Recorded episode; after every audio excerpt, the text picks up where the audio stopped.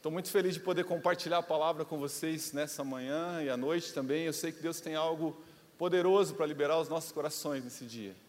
Ah, eu vou hoje fugir um pouco do tema, o pastor vem ministrando uma série de palavras sobre uma vida de vitória, mas se eu pudesse linkar a minha ministração com a palavra dele, eu creio que tem uma relação direta também. O tema da palavra hoje é conectando-se a pessoas.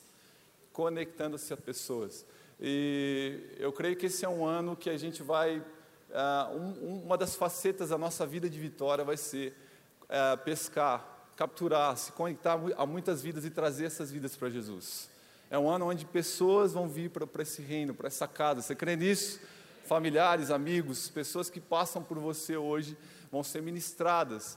E hoje eu quero falar sobre isso, sobre se conectando, se estabelecer conexão com pessoas. A, a intenção dessa ministração é gerar um fogo no teu coração por algo que nós vamos começar a partir de quarta-feira aqui na igreja, que são as casas de paz. Na quarta-feira nós teremos um treinamento aqui às 20 horas na igreja. E hoje, meu irmão, eu quero falar de algo que meu coração arde, queima, que é levar Jesus para pessoas. Então, em alguns momentos da ministração, vou contar histórias, vou falar de coisas que Deus tem nos feito viver como ministério, como, como igreja, e eu espero que você saia daqui deste lugar incendiado por levar Jesus aos quatro cantos dessa cidade. Ou pelo menos uma pessoa. Alguns vão, ter tem essa, essa expansão de falar para muitos, outros vão tocar pessoas de forma bem ah, individualizada, privada ali. Você não é aquele cara que talvez ah, seja tão. Ah, pastor, eu tenho vergonha. Mas hoje você vai sair daqui com uma chama no teu coração. Eu creio nisso. E eu vou citar em alguns momentos a Casa de Paz, eu vou falar, eu vou animar você como igreja para que esse projeto possa tomar conta, tomar forma na vida da Igreja Nova Aliança nesses dias. Você está comigo, igreja? Eu quero um amém, eu quero um aleluia, eu quero que vocês vibrem com essa ministração, porque meu coração está queimando por aquilo que eu vou falar. Quero que você abra a tua Bíblia em João capítulo 4, nós vamos ler uh, do, do versículo 1 ao 19.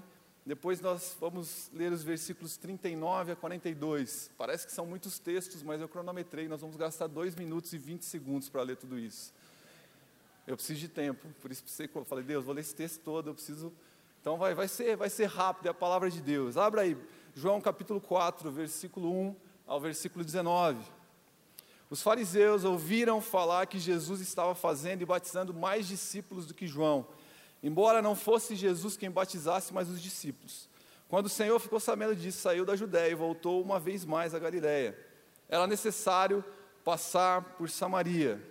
Assim chegou a uma cidade de Samaria chamada Sicar, perto das terras que Jacó dera ao seu filho José. Havia ali o poço de Jacó. Jesus, cansado da viagem, sentou-se à beira do poço Peraí que eu me perdi aqui. à beira do poço, e isso se deu por volta de meio-dia. Versículo 7. Nisso veio uma mulher samaritana tirar água. Disse-lhe disse Jesus: Dê-me um pouco de água. Os seus discípulos tinham ido comprar comida. Versículo 9. A mulher samaritana lhe perguntou: Como o Senhor, sendo judeu, pede a mim, uma samaritana, água para beber? Pois os judeus não se dão bem com os samaritanos. Jesus lhe respondeu: Se você conhecesse o dom de Deus e quem lhe está pedindo água, você lhe teria pedido e ele lhe daria a água da vida. Disse a mulher: O Senhor não tem como tirar a água, e o poço é fundo. Onde pode conseguir essa água viva? Versículo 12: Acaso o Senhor é maior do que o povo, o pai Jacó, que nos deu do, uh, do poço e deu essa água para os seus gados também? Versículo 13: Jesus respondeu: Quem beber dessa água terá sede outra vez.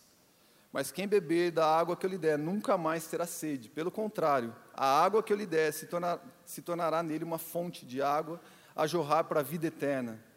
A mulher disse: Senhor, dê-me dessa água para que eu não tenha mais sede e nem precise voltar aqui para tirar água.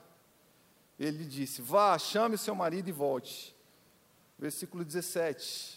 Não tenho marido, respondeu ela. Disse-lhe Jesus: Você falou corretamente, dizendo que não tem marido. O fato é que você já teve cinco, e o homem com quem agora você vive não é seu marido. O que você acabou de dizer é verdade. Disse a mulher: Senhor, vejo que é profeta. Desce um pouquinho mais, nos versículos 39 ao 42. Muitos samaritanos daquela cidade creram nele por causa do seguinte testemunho dado pela mulher. ele me disse tudo o que eu tenho feito. Assim, quando se aproximaram dele, os samaritanos insistiram em que ficasse com ele, e ele ficou dois dias. Por causa das suas palavras, muitos outros creram e disseram à mulher: Agora cremos, não somente por causa você, do que você disse, pois nós mesmos o ouvimos e sabemos que este é realmente o Salvador do mundo. Aleluia!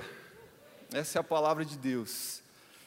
Eu quero trazer para a igreja nessa, nessa manhã cinco ensinamentos de Jesus nesse texto uh, sobre como se conectar a pessoas. A palavra conectar significa uh, uma comunicação entre dois elementos, significa união, vínculo, é, estar interligado a alguém.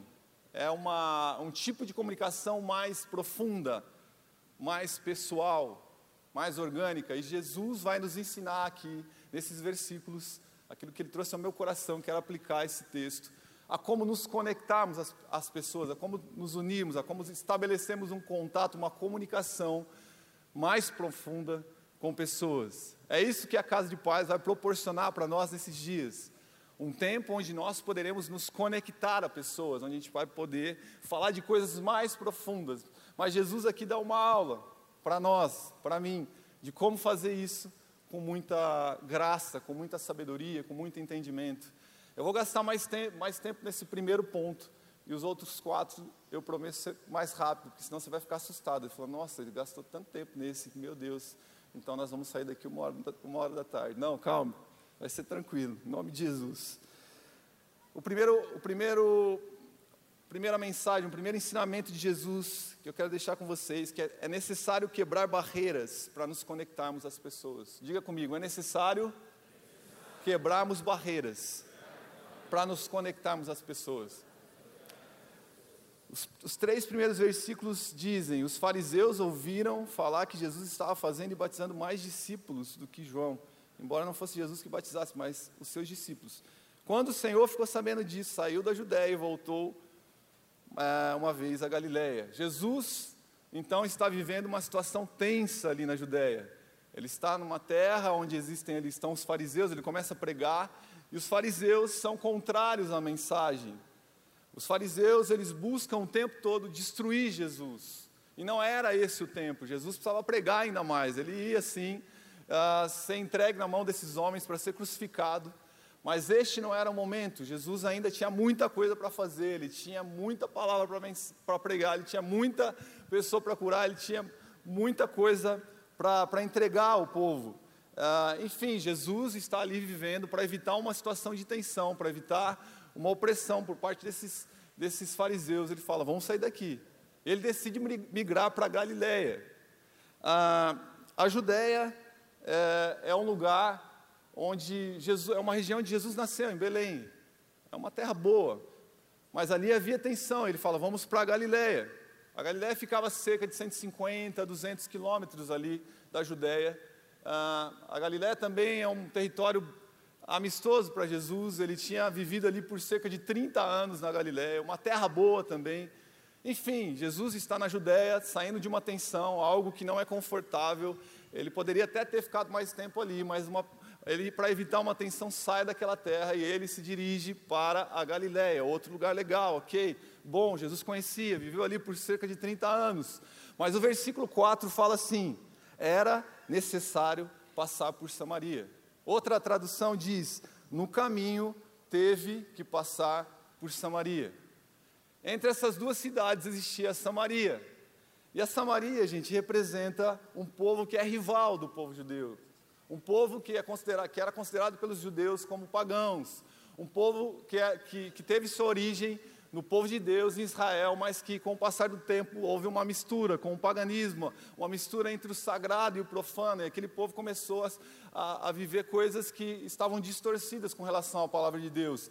Os samaritanos eram, eram tidos como tolos para os judeus. Ah, quando um, um, judeu queria xingar alguém, queria ah, a gente ouviu isso aqui no Geração, né? o pastor Davi Lago até falou, uh, quando pregou para a gente, ele, ele, ele olhava para, falava, falava muitos, muitos palavrões da época, que eu não, não sei, mas um deles, ó, seu samaritano, sai daqui. Era um palavrão para um judeu. Uh, enfim, Jesus foi chamado de samaritano por eles, para ser ofendido. Em Lucas capítulo, capítulo 9, versículo 53, esse povo rejeitou que Jesus passasse por lá. Tem uma história, eles proíbem que Jesus e seus discípulos passem por aquela terra. Enfim, eram pessoas, ah, um, existia um sentimento de rivalidade tremendo. Ou seja, Jesus está saindo de uma situação de tensão, Jesus está saindo para evitar problemas na Judéia, mas no caminho dele existe uma terra chamada Samaria, e ele vai ao encontro de mais tensão. Ele sai de uma tensão, mas ele entra em outra, ele entra num ambiente que não lhe é favorável. Jesus sabia de todas essas barreiras ideológicas, do ódio que, que ele teria que romper, da religiosidade daquela, daquela terra, da rivalidade que havia. Mas Jesus decide passar por lá, porque há um propósito para ele estar lá. Jesus não quer comprar briga, não é essa a intenção. Existia um propósito no coração de Jesus. Ele sabia das barreiras, ele sabia de tudo que estava à sua frente, mas ele decide passar por Samaria. João capítulo 4, versículo 6 diz: Havia ali o poço de Jacó. Jesus, cansado da viagem, sentou-se à beira do poço, poço e se deu por volta de meio-dia. Jesus sai de uma tensão, vai para uma terra cheia de rivalidade. Ele está cansado, é meio-dia, ele está com fome, manda os seus discípulos comprarem comida. Muitas coisas estavam ali envolvidas naquele momento, no sentimento de Jesus. Mas eu quero deixar para você, igreja, nós precisamos quebrar barreiras para entrarmos na Samaria. Existem Samarias nesses dias. Nós vivemos numa Samaria. A Samaria ela, ela representa um lugar, mas ela representa pessoas também. Jesus decidiu entrar na Samaria, mesmo cansado, mesmo tentando fugir de uma tensão e entrando em outra, porque ele tinha um propósito. Existem pessoas na Samaria. Existe, existem vidas na Samaria. Embora a Samaria represente fracasso, represente ah, confusão, rebeldia, ah, na Samaria tem pessoas que estão dominadas por esse jugo, o jugo, o jugo da, da, da, da religiosidade, o jugo da, da, da mistura entre o sagrado e o profano. Existe um padrão de pensamento na Samaria. A gente tem ouvido um pastor que padrão, que, que, que padrão de, de pensamento modela comportamento. A gente vê uma, uma geração, a gente vê um povo. Uh, e hoje a gente pode olhar e falar que a Samaria é o mundo, é o sistema desse mundo, que tem vivido debaixo de um jugo, de uma opressão. Há muita mistura. Há coisas boas na Samaria. Samaria vem, ela nasce do povo de Deus, mas essa mistura com o profano, com, com, com, com o imundo, com o impuro, tira a pureza desse povo. A Samaria representa o sistema onde a gente vive. A Samaria talvez seja o nosso bairro. São lugares que não é confortável a gente estar, não é gostoso, mas Jesus nos chama a irmos a Samaria. Ele dá o exemplo. Ele se coloca nesse lugar, ele decide estar neste lugar. Há um propósito para estar neste lugar.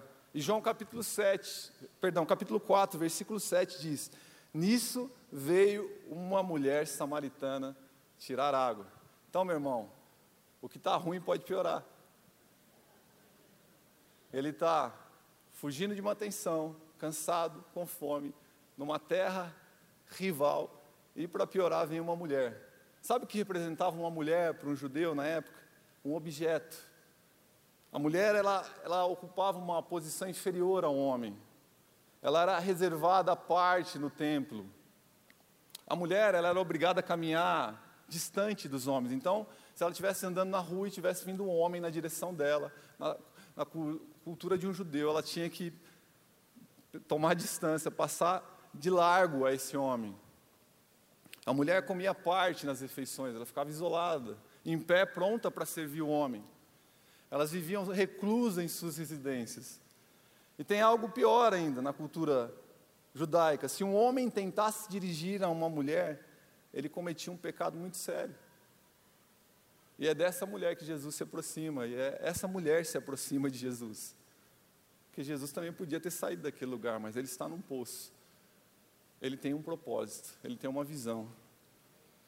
Ele vence todas as barreiras culturais, ideológicas, o preconceito, corre o risco de sofrer penalidades, de ser acusado, ele abandona a sua reputação para se conectar a uma mulher. A despeito de tudo isso que eu falei, Jesus decide se conectar àquela mulher. Sabe por quê? No reino de Deus as pessoas são medidas pelo coração e não pela aparência. Não pela reputação, não pela cultura, não pelo hábito, não pela religião. No reino de Deus as pessoas não são medidas pela aparência. E nem muitas vezes por aquilo que elas creem, nem por aquilo que elas creem. Jesus sabia das crenças, dos valores daquele povo. E ele está estabelecendo um padrão de conexão ali mais profundo, mais intenso. E esse padrão não tem a ver com preconceito, com ideologias, tem a ver com o coração. Com aquilo que está dentro do cérebro daquela mulher, dentro do seu coração. Jesus aqui já nos dá uma aula de como se conectar a uma pessoa, e Jesus está em completa conexão com aquilo que ele tinha pregado para Nicodemos no capítulo anterior. Capítulo 3 de João. Jesus faz um culto abençoado. Nós gostamos de fazer culto, sabe, igreja? Nós gostamos de vir aos domingos e cantarmos e falarmos e encontrarmos os irmãos e somos cheios de Jesus. E Jesus teve um culto ali sim com o mestre ali, com Nicodemos.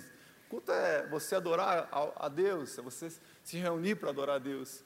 E ali ele, Jesus dá um ensinamento para ele, um dos textos mais conhecidos da palavra de Deus, João capítulo 3, versículo 16.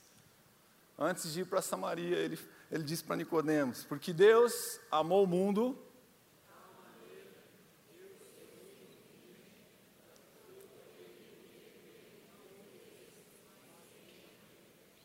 Porque Deus amou o bonzinho, porque Deus amou o legal, que Deus amou aquele que lê a Bíblia, porque Deus amou o rico, porque Deus amou. Jesus estava conectado com o coração de Deus e com a, com a mensagem de Deus no coração dele. E no coração de Deus todos são amados, irmãos. No coração de Deus todos são aceitos, não, não existem é, diferenças, não existem barreiras. Deus nos amou. E Jesus dá uma chave ali. O meu amor, o amor do meu Pai, ele quebra barreiras. Ele destrói tudo que vem e tenta impedir com que eu me conecte com alguém. Quando eu estou cheio do amor de Deus, quando eu recebo esse amor, eu não terei outra reação a não ser amar. A Bíblia fala, né? Nós amamos porque Ele nos amou primeiro. Se esse amor nos encontra, se esse amor nos invade, a nossa reação será amar. E aí, pulando mais à frente da história, vai parecer que eu estou terminando, mas eu quero pegar esse versículo para a gente entender o que Jesus faz no coração dessa mulher, o que essa conexão poderosa produz no coração dessa mulher. Eu vou falar mais à frente, mas o versículo 29 de João capítulo 4 fala: A mulher fala: Venham ver um homem que me disse tudo o que tenho feito. Será que ele não é o Cristo? É como se essa mulher estivesse dizendo: Venham ver um homem que sabe tudo de mim, sabe quem eu sou, mas mesmo assim me amou. Oh, venham ver, cidade, um homem que conhece todas as minhas debilidades, sabe que eu passei sabe tudo que eu passei, sabe que eu estou numa situação irregular, vivendo com um homem que eu não, não estou casado, ele sabe tudo de mim, mas mesmo assim ele me amou.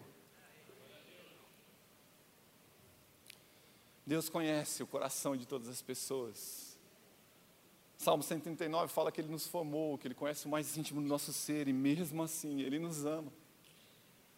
Ele nos, nos acolhe, o amor dele nos enxergou ainda quando éramos pecadores, o amor dele cobre a multidão dos pecados, o amor dele quebra barreiras e nos faz enxergar pessoas. João, capítulo 4, versículo 35, o mesmo texto, eu poderia pregar só a partir esses três versículos já daria uma pregação tremenda. Versículo 31, 32, 33, 34, 35 é poderoso. Mas eu quero ler o versículo 35, que diz: Vocês, Jesus falando com os seus discípulos, eles voltam com o rango na mão. Eu vou falar sobre isso. Jesus fala: vocês não, não costumam dizer, ainda faltam quatro meses para a colheita, mas eu lhes digo: despertem e olhem em volta, os campos estão maduros para a colheita. Despertem, olhem em volta, meus discípulos. Jesus está falando sobre enxergar pessoas. Tem muita gente, o campo está cheio. O interessante é que esse diálogo se dá com os discípulos, que está ali a partir do versículo 31, ele acontece quando os discípulos chegam e veem Jesus com uma mulher. A Bíblia fala, a história fala, eu não quero entrar tão a fundo aí, que os discípulos chegam e já acham estranho esse negócio. Mas eles não têm a moral de falar, ô Jesus, o que você está fazendo com a mulher aí? Eles são loucos. Eles ficam na dele, mas fica um ambiente ali meio estranho. Jesus está com a mulher, mas essa mulher deixa o cântaro, sai correndo, enxergando gente. E os discípulos falam: Jesus, vamos comer, está aqui o rango, está aqui o pão com mortadela, está aqui a tubaína, vamos comer, Jesus. Esses caras, esses discípulos, desculpa se eu falar alguma cara, se é que eu prego para jovem, então vamos lá, vocês vão entender isso. Os discípulos voltam, eles se comunicaram com muita gente. Eles foram para entrar na cidade de Samaria, tiveram que se apresentar, eles foram comprar o pão, eles foram, comprar os recursos. Eles passaram por muita gente, eles chegam para Jesus, que acaba de enxergar uma mulher, que acaba de quebrar centenas de barreiras, dezenas de barreiras, melhor dizendo. E eles falam: Jesus, vamos comer? Está aqui, pensando em suas próprias necessidades. A prioridade deles naquele momento era comer, era cuidar daquilo que era importante para eles. Eles não tinham enxergado ninguém em Samaria. Eles não tinham trazido ninguém para o poço para se encontrar com a água da vida. E Jesus dá mais uma lição para eles. Estavam aprendendo ainda. Disse-lhe Jesus, versículo 34: A minha comida é fazer a vontade daquele que me enviou e concluir a sua obra Sabe, gente, a gente fala tanto do reino de Deus. Eu falei para os jovens isso na palavra aqui que eu preguei terça-feira, agora no Geração Livre. Aliás, eu queria que a igreja desse uma salva de palmas para a igreja. Você desse uma salva de palmas para você mesmo agora. Você, você fez parte desse projeto em nome dos pastores Pedro e Beto. Eu queria agradecer muito à igreja pelo envolvimento com Geração Livre, os irmãos que serviram, as orações, o investimento, o envio dos seus filhos. Tudo isso fez e fará diferença. Deus fez algo poderoso aqui nesse final de semana. Nós vamos colher grandes frutos nesses dias. Mas eu falei para os jovens que às, vezes a gente, a gente canta na igreja, nós, como eu falei, fazemos o culto, falamos sobre o reino dos céus, falamos, cantamos sobre o amor de Jesus, mas a gente se preocupa demais com o reino dessa terra. A gente está correndo atrás dessas coisas, que a traça e a ferrugem vão correr, e tem muita gente lá fora morrendo longe de Jesus. Os discípulos saem para comprar comida, eles são treinados por Jesus. Jesus está colocando a chama dele nos corações, a chama dele no coração desses homens, mas eles definitivamente não conseguem enxergar ninguém.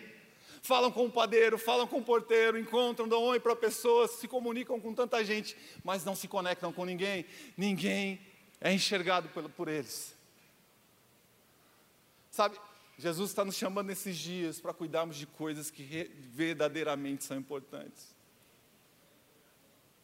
Você é um cidadão dos céus.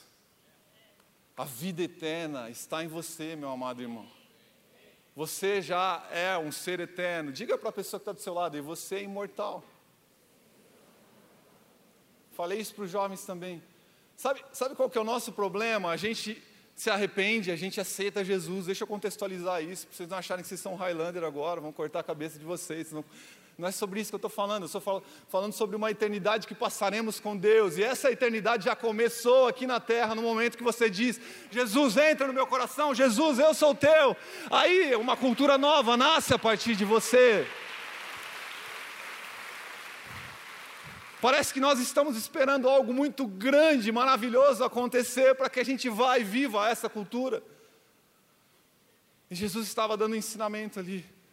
Tem algo no reino de Deus que vai fortalecer vocês, que vai ser um alimento para a alma de vocês. Sabe qual é? Ganhar almas para Jesus. A, a, a gente associa muito o alimento, o pão, e isso é uma realidade, é uma verdade. A palavra de Deus é pão, é alimento para a nossa alma. Mas aqui Jesus também estabelece um princípio. Ele fala sobre a vontade, a minha vontade. A minha comida é fazer a vontade do meu Deus. E se ele diz para eu ir, então eu vou. Isso é alimento para a minha alma. Não preciso nem comer mais hoje. Há festas no céu, há festa no céu. Essa mulher se entregou a Jesus.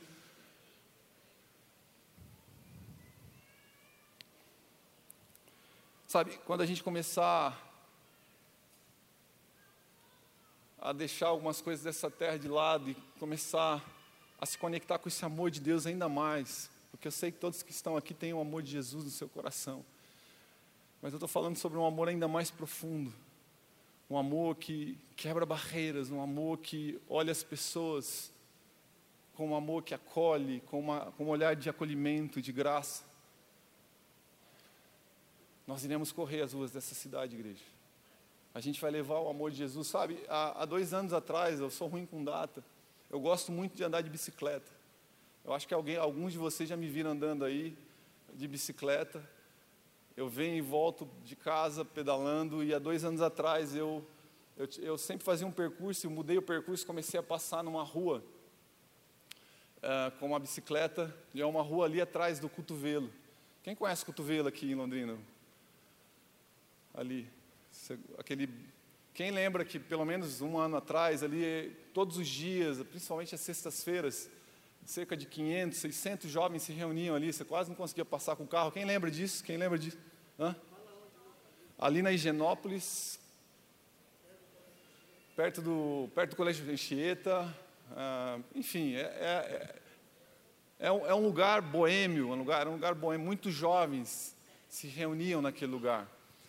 E eu comecei a passar de bicicleta naquela rua, paralela a Higienópolis, que era a parte de trás. O cotovelo, ele, os jovens ficavam na Higienópolis, mas na parte de trás, lojas de bebida, e, e ali rola muita bebida, droga, todo tipo de coisa acontecendo ali, tribos reunidas. E, e, eu comecei a passar de bicicleta ali, irmão. E eu sempre oro, oro na sala de oração, falo, Deus, dá, me dá os jovens da cidade de Londrina. Entrega os jovens da cidade de Londrina nas nossas mãos, na, a nossa igreja, a essa casa, ao teu reino, Jesus. Essa era a minha oração. Jesus, dá os, rei, dá, dá jovens dessa cidade, Jesus, dá a chave do coração dos jovens dessa cidade. Eu comecei a passar de bicicleta ali, e por muitas vezes eu passei chorando em cima de camisinha, em cima de garrafa quebrada, em cima de, de lixo, em cima de, de urina, que tudo se faz ali. E eu falar, e Jesus começou a colocar o pulsar do coração dele no meu coração, e muitas vezes que eu passei naquela rua, eu sentia o coração de Deus batendo pelos jovens que estavam naquele lugar. Era como se Deus falasse: Wagner, você está passando aqui, mas aqui se reúne muita gente que eu amo. Eu amo essa galera que está aqui bebendo, eu amo essa galera que está se, se drogando. O meu coração pulsa por esse povo. E aí, nesse mesmo tempo, alguns jovens me procuraram e começaram a, a falar, pastor, nós estamos no cotovelo. Eu falei, Jesus já falou para mim que nós estamos indo, nós vamos. E a gente começou a ir lá, gente. Todas as sextas-feiras, das dez e meia da noite, nós ficávamos até uma hora da manhã. Se conectando com gente, conversando com gente. O que acontece se você passar agora, depois de dois anos, nós estávamos lá sexta-feira, agora nós estamos em outro ponto da cidade. Você tem visto alguém lá? As trevas recuaram, gente. Não tem mais jovens lá. Tem uns gatos pingados lá. Você pode até falar para mim que foi lei, que foi polícia. Não, foi o reino de Deus. É o reino de Deus. Se eu parar aqui, eu não consigo em uma pregação contar todos os testemunhos de jovens que na sexta escutaram a palavra de Deus naquele lugar, no sábado estavam no culto de jovens, no outro final de semana estavam na integração, no outro estavam no acampamento de jovens. Eu tenho, não tenho, não tenho um, não tenho dois, não tenho três. Eles estão sentados aqui ouvindo a palavra aqui. Eu não vou falar, mas eles, eu estou vendo aqui eles sentados. Eu estou vendo mesmo, não estou falando. Estou vendo os jovens que eu falei lá, que eu encontrei na rua. Ele está aqui sentado.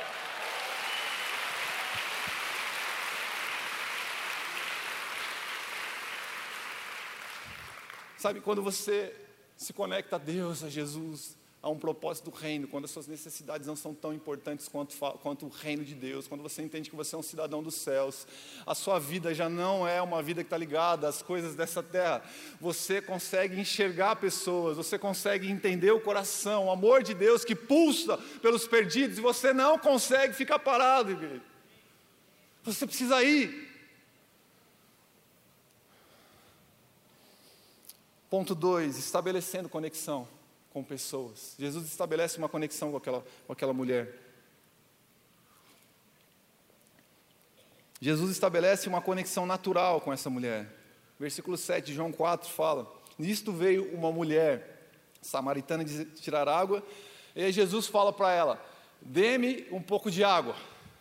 Jesus não fala assim, a paz, irmã, ou Deus seja convosco.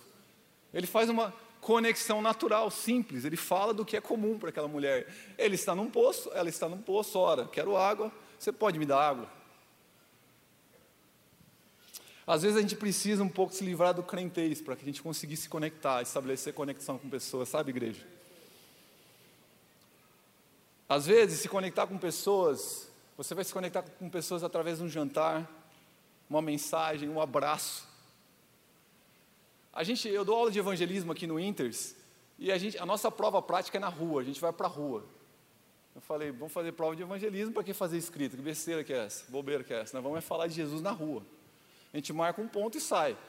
Aí eu saio e fico olhando os alunos, deixo eles meter a mão na, no arado e fazer, e eu estava vendo duas meninas, e ela, ai pastor, o que, que eu faço? Eu não sei o, como que eu abordo as pessoas. Daí eu falei, vamos junto, eu também não sei, estou aprendendo. Vamos comigo, começamos a descer a rua. Eu vi um senhor varrendo, varrendo a rua, o senhor que trabalha na, na prefeitura, eu falei, boa noite, como que o senhor está? Ele falou, boa noite. Eu falei, é, eu comecei a trocar ideia com ele. ele, ele o senhor trabalha há muito tempo isso? Como que está? A gente começou. Time que o senhor torce? Como que é o nome do senhor? Ah, não lembro o nome dele, Joaquim. Ô oh, Joaquim, essa aqui são as meninas que estão comigo, nós estamos, somos da igreja, estamos, estamos aqui dando uma volta, trocando ideia, tal. Eu sei que de um boa noite, o seu Joaquim, que eu não sei se era o nome dele, estava com as mãos abertas e orando com a gente. Tudo começou com boa noite. Como o senhor está, seu Joaquim? Tudo começou com boa noite. Sabe, sabe, igreja, às vezes tudo começa com boa noite. Eu li algo num livro que me marcou tanto, e que pode marcar a tua vida. Um missionário com sua esposa foram para a Índia. Missionários australianos, médicos, pegaram todo o seu equipamento, foram para a Índia, levaram seus dois filhos, passaram um ano na Índia com toda aquela adaptação, colocando filhos na escola, e, e, aí o desejo deles era levar Jesus. Então eles falavam de Jesus para os indianos, numa terra com uma, um mosaico de, de crenças, de deuses. Passou um ano, eles não tinham conseguido se conectar com ninguém. Eles falaram: vamos embora daqui. E aí Jesus falou para eles: pare de falar de mim, cara. Viva o Evangelho. E aí ele foi, começou a curar, a tocar as pessoas. Ele era médico, ele tem uma ferramenta nas mãos dele poderosa. Ele toca as pessoas, ele ama, ele serve, ele está lá mais cedo, ele acolhe, vem cá que eu vou cuidar de você. Num ambiente de sujeira, de imundícia, ele está levando algo bom. E aí um indiano pergunta para ele, cara, o que, que você veio fazer? Sair aqui da Austrália e veio aqui, por que, que você veio aqui?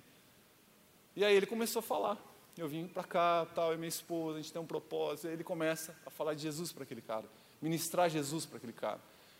O fim da conversa é o seguinte: esse indiano vira para ele e fala assim: Sabe, meu senhor, eu não sei nada disso que você está me falando, eu não sei nem quem é Jesus. Mas eu tenho te observado por um longo tempo, e se ele for parecido com você, então eu quero segui-lo. Então, eu quero seguir esse Jesus. Eu quero andar com Jesus. E aí, esse homem recebe Jesus, esse indiano, começa a pregar, uma multidão vem, porque quando você conquista um nativo, as outras pessoas vão se identificando e as pessoas começaram a ver Jesus em uma obra poderosa começando naquele lugar. Gente, a gente precisa ser, como um líder falou uma vez para a gente, espiritualmente natural e naturalmente espiritual. Tem horas que nós vamos ser espiritual, que nós vamos chegar no Shilabanca, no Ribahaia, no Glória a Deus, e vai ser necessário. Mas tem hora que um bom dia, um bolo, um abraço, vai fazer toda a diferença.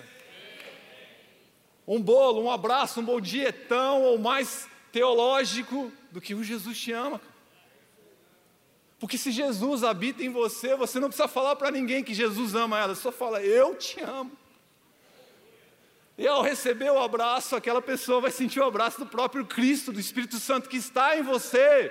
Vamos quebrar as barreiras de religiosidade, vamos, vamos quebrar, sair um pouco da caixinha e vamos nos conectar naturalmente com as pessoas. Sabe, Jesus era o Filho de Deus, ele podia ter chegado naquela mulher e falado: oh, Eu sou o Filho de Deus, e eu vim aqui dizer para você que, você que eu vim aqui para te salvar. Mas ele decide ser gente como aquela mulher.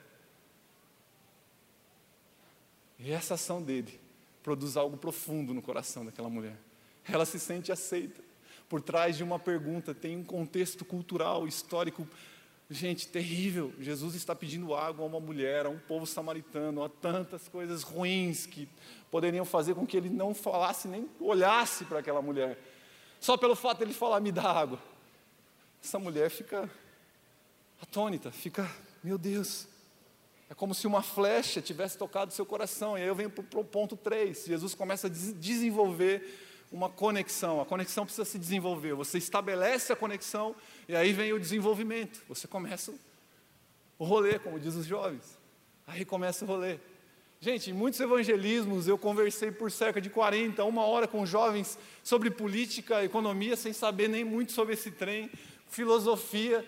Eu estava lá na, em lugares falando, e nos 45 minutos do segundo tempo, o cara me dava uma brecha e eu falava sobre Jesus. Eu fiz isso com um jovem, depois de falar mais de uma hora com ele sobre política, bolsa de valores. Ele era um, um menino, louco por isso, na noite, bebendo eu tive a oportunidade de falar de Jesus para ele, ele falou, eu detesto igreja, não vem falar de, de Jesus para mim. Eu falei, eu estou aqui para te abraçar, cara, vamos lá, eu sou pastor. Daí no final eu me apresento, o cara fica com mais, mas que esse pastor aqui, que você está fazendo, você está louco? Eu sei que de um cara que odiava a igreja e pastor, três semanas, três semanas depois, ele estava numa cela sentado escutando a palavra de Deus, ele mandou uma mensagem, que ele se sentiu amado, ele mandou um WhatsApp. Que estranho, sei lá, cara, que parada que é essa? Nunca ninguém fez isso comigo.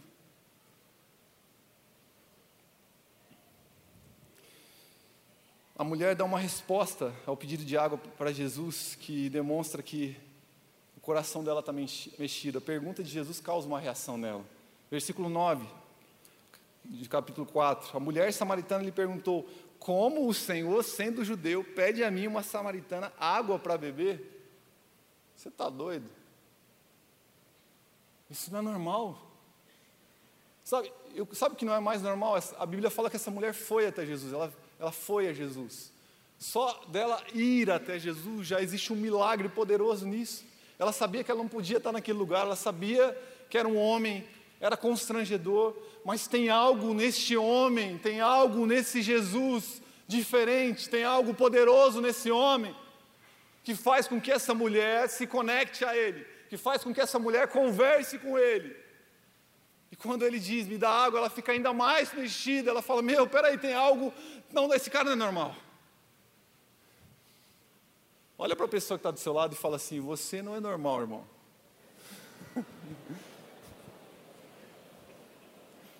Talvez ele não seja mesmo. Fala, fala para essa pessoa aí: tem algo diferente em você, cara, que não te deixa normal é o poder do Espírito Santo. Você é diferente. O poder do Espírito Santo de Deus está em você, está em mim. Isso causa um impacto. Você é luz. Nós somos luz. E as trevas recuam. Sabe, uma vez Jesus pediu para eu fazer algo. Estou contando histórias minhas aqui. Não quero centrar em mim, porque tem histórias de muitos jovens quem sabe a gente não vai escrever um livro sobre o ID aí, a galera que faz parte dos evangelismos, de histórias de evangelização. E um dia Jesus pediu para eu fazer uma loucura. Eu ia pregar para os jovens no final de semana, eu não era nem pastor, era um supervisor, o pastor Corsinho pediu para que eu pregasse. E Jesus falou para mim: Ok, você vai pregar, mas antes você vai viver. Eu ia falar sobre evangelismo. Você vai para o calçadão de Londrina, lá vai ter um jovem, você vai falar do meu amor para ele, ele vai receber Jesus, você vai filmar ele fazendo um, é, falando que ele, no sentido assim, você, você vai se conectar a esse jovem, você vai falar do meu amor para ele, ele vai se entregar a, a mim. E aí você vai filmar isso, você vai pregar sobre evangelismo para os jovens, e no final da tua mensagem você vai falar desse jovem, vai mostrar o vídeo, e ele vai estar no culto. Eu falei, você está de brincadeira. Não vou fazer um bagulho desse, está louco? E aí eu chamei um maluco para ir comigo, Daniel está aqui, eu vi ele sentado ali, Daniel da... Daniel está aí, eu vi ele no culto, acho que ele saiu, cuidar do filho. Daniel filmava na época, eu falei, cara, Jesus me pediu, vou contar só para você, Jesus me pediu que eu fizesse algo, eu quero que você vá comigo, eu preciso de um cara, um cinegrafista. Porque foi Jesus que pediu. Você, vai, rara, você não vai me ver filmando evangelismos no sentido pessoas ali na. Eu não gosto muito de fazer isso, acho que expõe as pessoas. E era algo para mim meio estranho, mas Jesus me pediu que eu fizesse.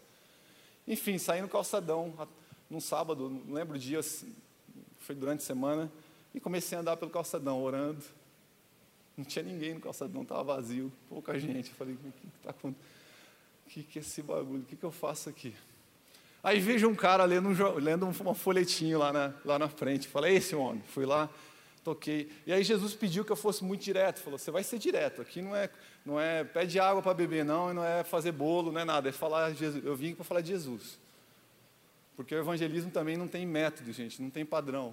É algo artesanal, porque cada pessoa é pessoal. Deus tem um plano original. Não adianta a gente, ah, vamos pegar a cartilha, ajuda, ok.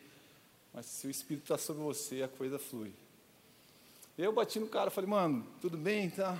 Então, eu estou aqui para falar para você que Jesus me mandou aqui para falar que, que Ele te ama. Tem um propósito para a tua vida. O cara ali no papel falou, mano, dá licença, eu não, não quero ouvir esse trem, não. Estou estudando aqui. Tentei de novo, ele falou, não, não. Saí frustrado. Falei, é Jesus, você está me, você tá, tá me tirando? Você está me tirando, mano? Brincadeira, gente. Aí eu vejo voltando um, um, cara sentado no banco, um jovem sentado, e fui nele. Cheguei nele. Falei, cara, posso falar com você? Não pode, tal.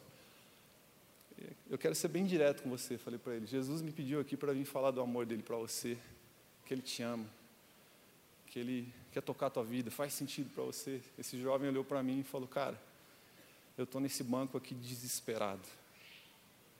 Eu não sei mais o que eu faço na minha vida. Essa semana, os, meu pai e meu irmão estavam na moto, fugindo de um assalto.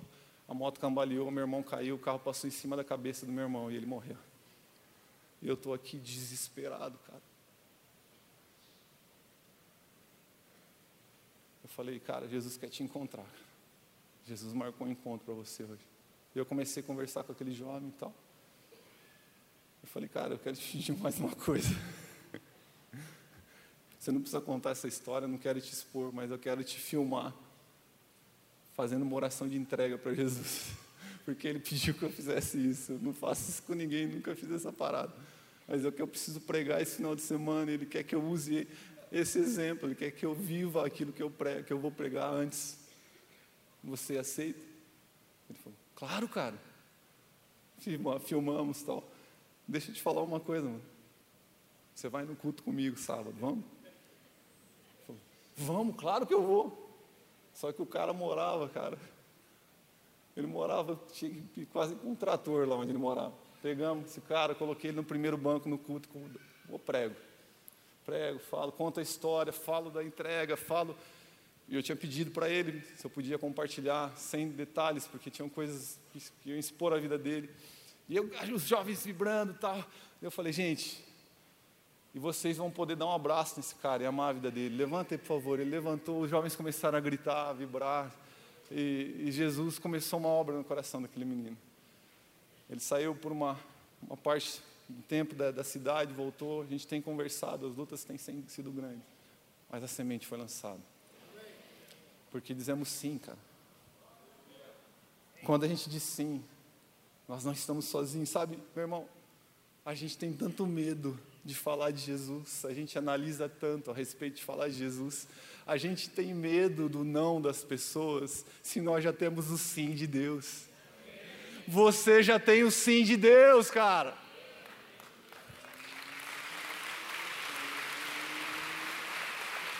Sabe, todas as vezes que eu penso em não ir, que eu começo a avaliar a situação, Jesus, mas o que esse cara vai falar? O que ele vai pensar de mim? Eu sinto como se Deus estivesse lá de cima falando: Você já tem meu sim. Será que é suficiente o sim de Deus? Igreja, nós já temos o sim de Deus, ele disse ide há milhares de anos atrás. Por que, que nós estamos pensando, avaliando? Porque saímos desse lugar cheios do poder de Deus e não conseguimos, porque algo nos bloqueia. Mateus capítulo 10, versículo 20: Pois não serão vocês que falarão, mas o Espírito do seu Pai falará por meio de vocês. Sabe, vocês vão receber uma cartilha, aqueles que vierem para o treinamento, membros da Igreja Nova Aliança, você que é membro, tem classe de integração, foi para o encontro, você vai receber, vai participar aqui de um treinamento quarta-feira, você vai receber essa cartilha que está aqui na minha mão, com todas as instruções para você falar, mas sabe o que vai fazer a diferença? Se você estiver cheio do Espírito de Deus, cara, Ele vai falar por você, Ele vai usar a tua boca, sabe, eu saio muitas vezes para falar de Jesus, eu não tenho nenhuma pauta, não tenho nada planejado, eu simplesmente falo, Deus, eu estou aqui, eu já tenho o seu sim, então vai, Deus, e usa-me. A Bíblia fala, ide ao mundo e pregar o Evangelho, toda criatura já foi falado. E tem mais, Atos capítulo 1, versículo 8: Vocês receberão poder quando descer sobre vocês o Espírito Santo, e serão minhas testemunhas por toda parte, em Londrina, no Paraná, em, todo lugar. E o texto aqui é poderoso que fala, e na Samaria. Não importa o lugar, não importa o credo, Jesus já deu seu sim. Os nãos têm que cair por terra. Nós estamos cheios de Deus. Sabe o que o sim de Jesus fez no coração daquela mulher? João capítulo 4, versículo 15. A mulher disse: Senhor, dê-me dessa água, para que eu não tenha mais sede. Essa mulher clama pela água da vida. Essa mulher não sabia muito bem o que era essa água, mas ela falou: Eu quero essa água, me dá essa água. Ela é impactada profundamente. Jesus se conecta com ela, Jesus desenvolve um diálogo com ela. Quando a gente vai evangelizar, nós temos o grupo ID, que é, nós fazemos evangelismo semanal. Todo final de semana a gente está em algum lugar, esse final de semana a gente estava evangelizando. Eu fazia um seminário que chamava ID, que virou manifesto, é algo que a gente faz no meio do ano. E um dia Deus falou comigo, cara, para de fazer seminário, nós vamos fazer, continuar fazendo. Mas para de fazer só seminário. Evangelismo não é um evento, é um estilo de vida. Falar de Jesus não é um evento, não é vamos lá levar todo mundo para a igreja, vai ter um negócio. A gente espera eventos, a gente espera um, um chamado, a gente espera, embora a gente vai fazer a casa de paz, mas igreja, deixa Deus fazer algo nascer no seu coração a partir desse, desse evento, dessa atividade. Deixa Jesus transformar o evangelismo, falar de Jesus, não em algo pontual, não em algo que acontece esporadicamente, mas deixa Jesus fazer disso um estilo de vida. É normal falar de Jesus, eu não me envergonho do Evangelho, é poder de Deus, é salvação. Como eu não posso falar daquilo que eu tenho visto e ouvido?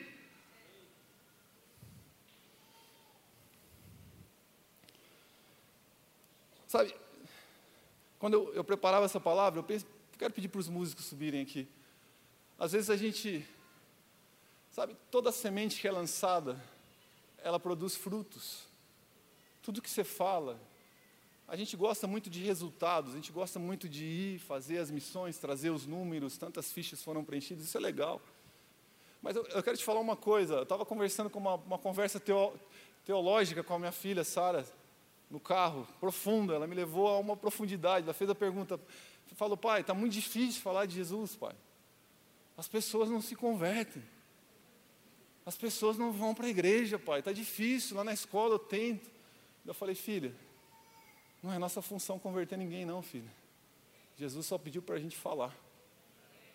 É Ele quem convence o homem do pecado, da justiça e do juízo.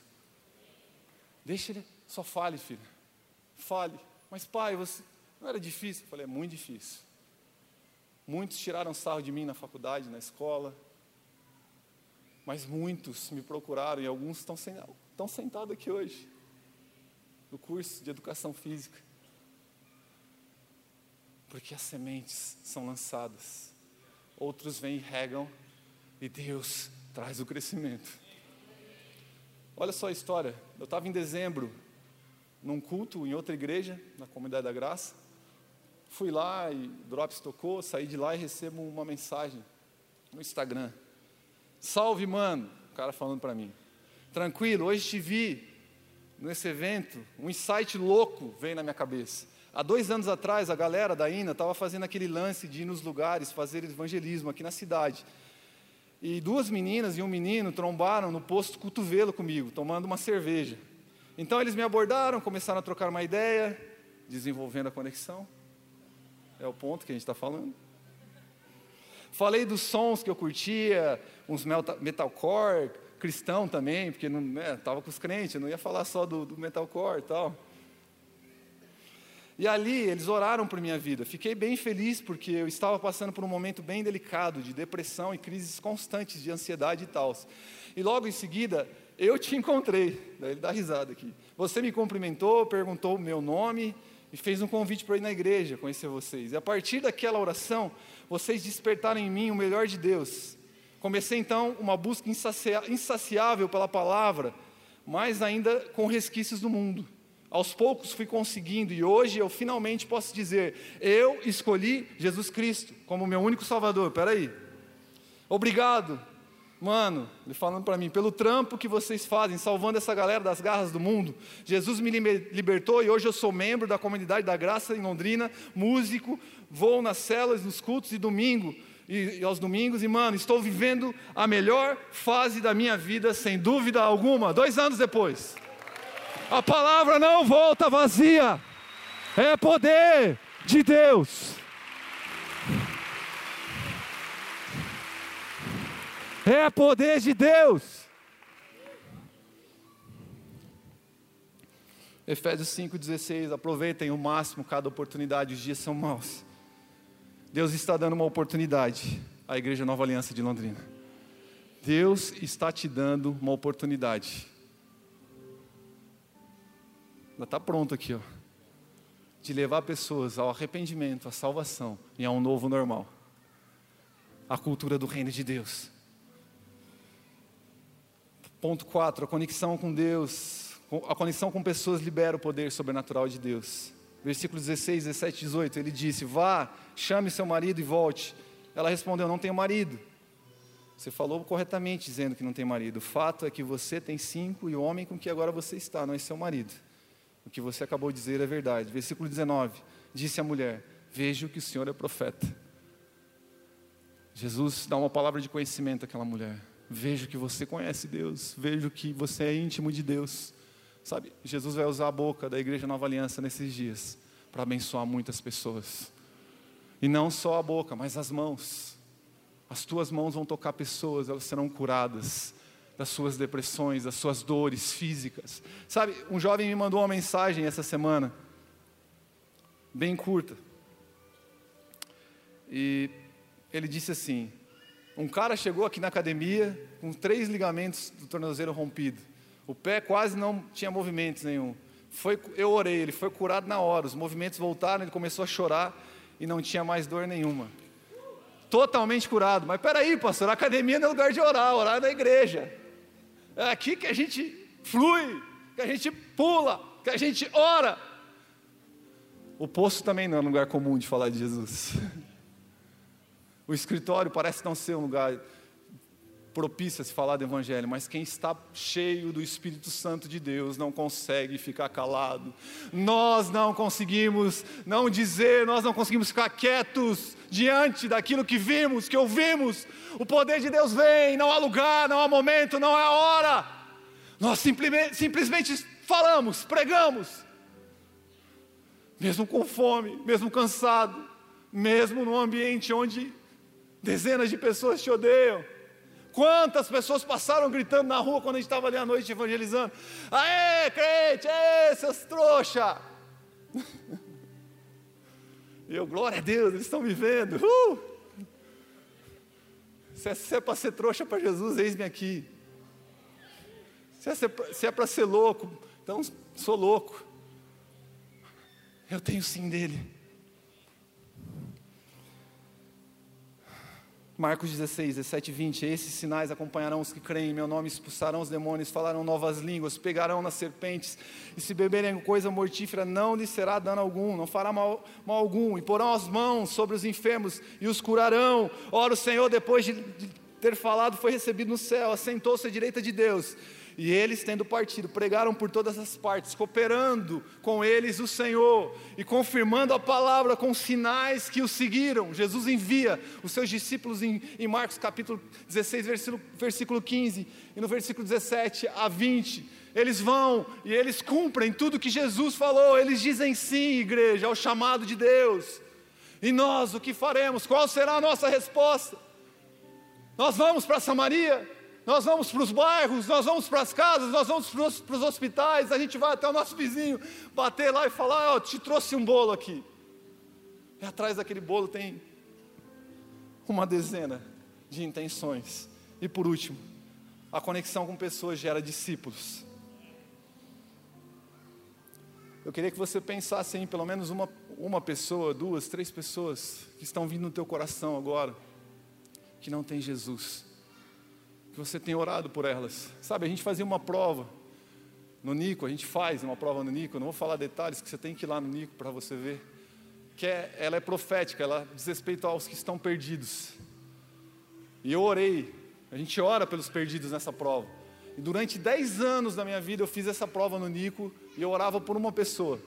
E eu falava lá na ministração: esse cara um dia vai estar aqui. A palavra vai encontrar lugar no coração dele. Meu maior privilégio foi depois de 10 anos orando por esse amigo meu, ver ele fazendo a prova, ver ele ouvindo a palavra, a resposta de Deus.